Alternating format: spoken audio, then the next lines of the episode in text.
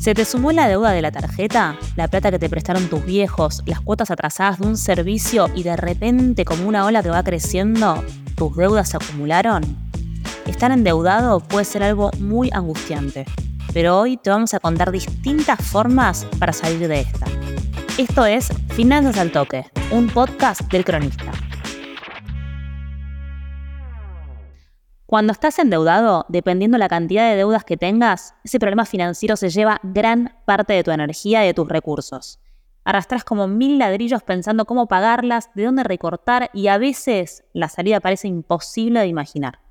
Bueno, no es tan así.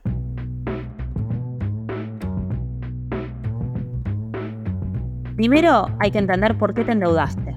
Esa deuda fue para tener una casa o un auto. Fue para un gasto que quizás podía esperar o un viaje espectacular, pero que a la vuelta te agarró de los tobillos. Entender cómo llegaste a este punto es clave por dos motivos. Uno, para entender si tus consumos están ligados a tus emociones y situaciones puntuales que hayas vivido. Y dos, si esas deudas podrían haberse evitado. Este ejercicio no es para que te castigues, sino para entender el panorama y poder empezar a ordenar tus números. Si gastás más de lo que tenés mes a mes, esa diferencia se empieza a acumular. ¿Compraste algo de ropa o algún regalo extra? ¿Saliste todos los fines a comer y de repente te retrasan la tarjeta cuando vas a pagar? También es importante que analices tus últimos extractos bancarios y resúmenes de tarjeta.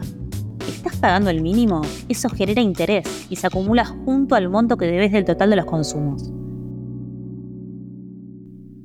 Cuando no llevas el control de tus gastos, quizás no sabes cuánto te queda en la cuenta y cuánto estás gastando en la tarjeta.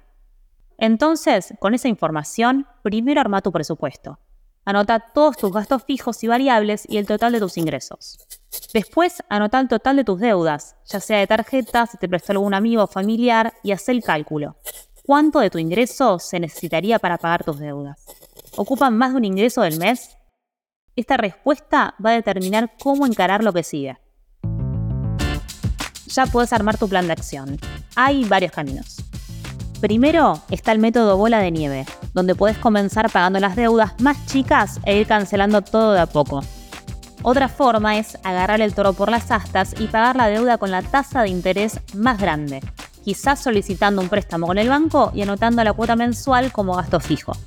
Podés también recortar gastos variables como salidas y otros gastos de forma temporal para tener un recurso extra que te ayude a cancelar las deudas.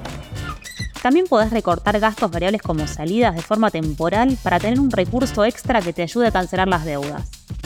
Por último, aunque a veces tenga mala fama por los intereses a largo plazo, está el método de refinanciación, donde acordás con las entidades bancarias refinanciar tu deuda e ir pagando las cuotas.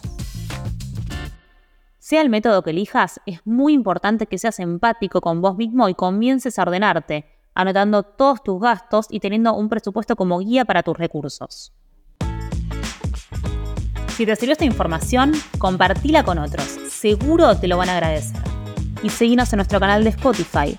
Todas las semanas vas a encontrar muchos más tips para mantener tus finanzas al toque. Finanzas al Toque es una producción del cronista en colaboración con Posta. Guión, producción y locución, Candelaria Domínguez. Coordinación, Florencia Pula. Producción, Guido Escolo y Josefina Delía. Edición, Jeremías Juárez. Producción ejecutiva, Luciano Banchero y Diego del Agostino. Hasta la próxima.